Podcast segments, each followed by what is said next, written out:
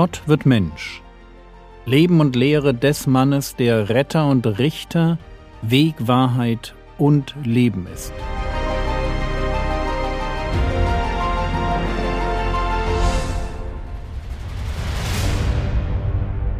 Episode 94 Die Schlange und das Kreuz Wir sind gestern bei der Idee stehen geblieben, dass der Herr Jesus in der Geschichte als der Sohn des Menschen eine Sonderrolle einnimmt.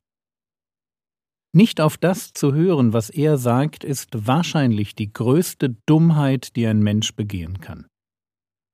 Jesus ist mit dem, was er sagt, die Norm und mit dem, was er lebt, der Einzige, der uns retten kann. Johannes 3, die Verse 14 und 15. Und wie Mose in der Wüste die Schlange erhöhte, so muss der Sohn des Menschen erhöht werden, damit jeder, der an ihn glaubt, ewiges Leben habe. Jetzt beantwortet Jesus dem Nikodemus die Frage, die im Raum steht. Was muss ein Mensch tun, um das Reich Gottes zu sehen und hineinzugehen und von neuem geboren zu werden? Er muss glauben. Und im neuen Bund geht es nicht um einen allgemeinen Gottglauben, sondern ganz konkret um den Glauben an den Sohn des Menschen. Jeder, der an ihn glaubt, wird ewiges Leben finden. Das Alte Testament ist so geschrieben, dass es auf vielerlei Weise auf den Messias hinweist. Die Opfer weisen auf Golgatha hin, der Sabbat auf die Ruhe, die wir bei Jesus finden, die ausgeklügelten Reinheitsgebote verweisen auf den einen, der kommt, um endgültig rein zu machen. Und die Erzählung aus 4. Mose 21, auf die hier Bezug genommen wird, ist ein Bericht, der uns zeigt, wie der Messias alle Menschen retten will. Wie Mose, so Punkt, Punkt, Punkt muss. Hier werden zwei Dinge miteinander verglichen. Auf der einen Seite eine Geschichte aus dem Alten Testament, auf der anderen Seite Golgatha.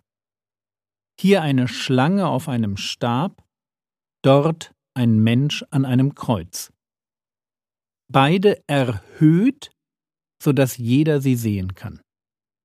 Lasst uns gemeinsam ins Alte Testament hineinschauen. 4. Mose 21, die Verse 4 bis 9. Und sie, das sind die Israeliten in der Wüste, und sie brachen auf vom Berg Hor, auf dem Weg zum Schilfmeer, um das Land Edom zu umgehen. Und die Seele des Volkes wurde ungeduldig auf dem Weg. Und das Volk redete gegen Gott und gegen Mose. Wozu habt ihr uns aus Ägypten heraufgeführt? Damit wir in der Wüste sterben? Denn es ist kein Brot und kein Wasser da. Und unserer Seele ekelt es vor dieser elenden Nahrung. Da sandte der Herr feurige Schlangen unter das Volk. Und sie bissen das Volk. Und es starb viel Volk aus Israel.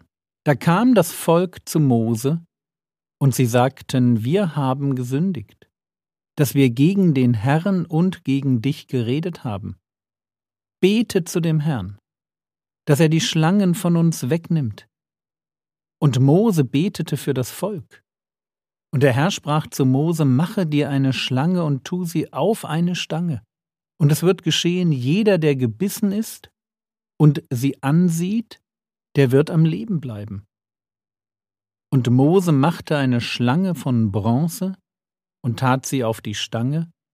Und es geschah, wenn eine Schlange jemanden gebissen hatte, und er schaute auf zu der ehernen Schlange, so blieb er am Leben. Wieder eine durchaus schräge Geschichte. Aber wir wissen, warum sie in der Bibel steht. Sie soll illustrieren, was auf Golgatha geschieht. Israel murrt und Gott bestraft sein Volk feurige Schlangen. Feurig wahrscheinlich, weil ihr Gift wie Feuer brannte. Menschen wurden gebissen und Zitat, es starb viel Volk.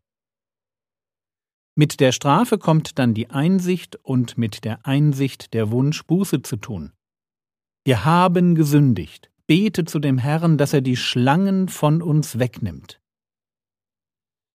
Und Mose betet. Nur ist die Reaktion Gottes erstaunlich. Er hätte ja einfach die Schlangen verschwinden lassen können. Tut er aber nicht. Gott rettet nur die, die glauben. Und zwar auf folgende Weise. Gott gebietet Mose eine künstliche Schlange aus Bronze auf eine Stange zu stecken. Das war ein Gebot, das es so vorher noch nie gab. Völlig neu und auf den ersten Blick absolut unsinnig. Denn am Leben bleibt jetzt, wer diese bronzene Schlange ansieht. Zitat Und es wird geschehen, jeder, der gebissen ist und sie ansieht, der wird am Leben bleiben. Dass das Anschauen einer Bronzeschlange Schlangengift nicht neutralisiert, das war auch den Israeliten klar. Aber darum geht es hier nicht. Es ist nicht die Bronzeschlange, die rettet, sondern der Glaube. Gott rettet die, die glauben. Stellen wir uns die Situation kurz vor. Ich liege im Zelt und ich werde gebissen. Es tut höllisch weh und ich weiß, ich werde sterben. Das Gift ist in meinem Körper. Ich lebe noch, kann noch denken, mich bewegen, Entscheidungen treffen, aber ich weiß, ich werde sterben. Und ich weiß, Mose hat mitten im Lager auf einer Stange eine Schlange aus Bronze aufgestellt, und Mose behauptet, dass jeder, der sie anschaut, am Leben bleibt. Was tue ich? Vertraue ich dem, was Gott durch Mose sagt, oder vertraue ich nicht? Beziehungsweise meiner Erfahrung. Diese Geschichte macht deutlich, was Glauben ist. Glauben heißt Vertrauen. Und wenn ich Gott vertraue, dann schleppe ich mich aus dem Zelt und schaue die Schlange an. Glaube hat Konsequenzen. Glauben kann man sehen. Und nun der Vergleich. Johannes 3, Vers 14 und 15. Und wie Mose in der Wüste die Schlange erhöhte, so muss der Sohn des Menschen erhöht werden, damit jeder, der an ihn glaubt, ewiges Leben habe. Auf Golgatha wird keine Schlange erhöht, sondern der Herr Jesus gekreuzigt. Und wie damals jeder, der auf die Schlange blickte, am Leben blieb, so auch jetzt. Jeder, der im Bild gesprochen auf Jesus schaut, der an ihn glaubt, der bekommt ewiges Leben. Jeder Mensch ist von Natur aus so verloren wie einer, der im Lager Israels von einer feurigen Schlange gebissen wurde. In unseren Adern fließt das Gift der Sünde. Noch sind wir nicht gestorben. Noch können wir eine Entscheidung treffen.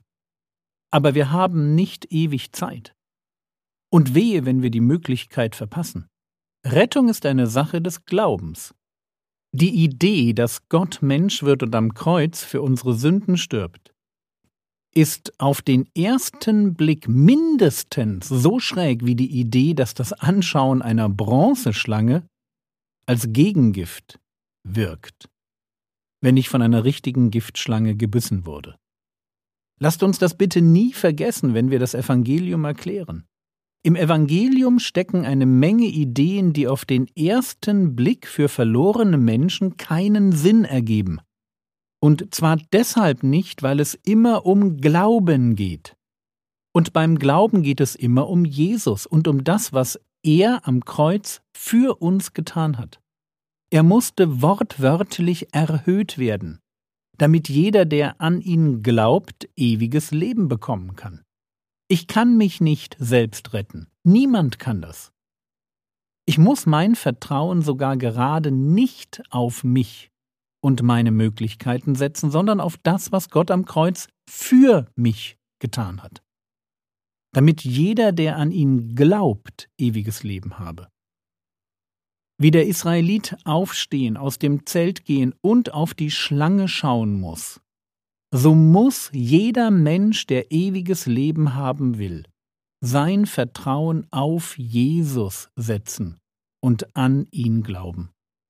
Das ist das Zentrum der guten Nachricht, die wir Evangelium nennen und die wir allen Menschen sagen müssen. Jeder Mensch kann wissen, dass er ewiges Leben hat, weil er glaubt. Oder wie Johannes es im ersten Johannesbrief so treffend zusammenfasst. 1. Johannes 5, Vers 13. Dies habe ich euch geschrieben, damit ihr wisst, dass ihr ewiges Leben habt, die ihr an den Namen des Sohnes Gottes glaubt.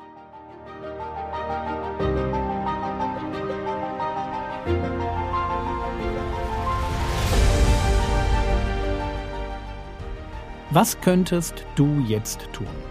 Du könntest dir überlegen, wie du den Begriff Glauben mit der Erzählung aus 4. Mose 21 erklären würdest. Das war's für heute. Ein Tipp: Beim Gebet für die Bundesregierung hilft mir die App der Bundesregierung. Lasst uns bitte jetzt gerade viel für sie beten. Der Herr segne dich, erfahre seine Gnade und lebe in seinem Frieden.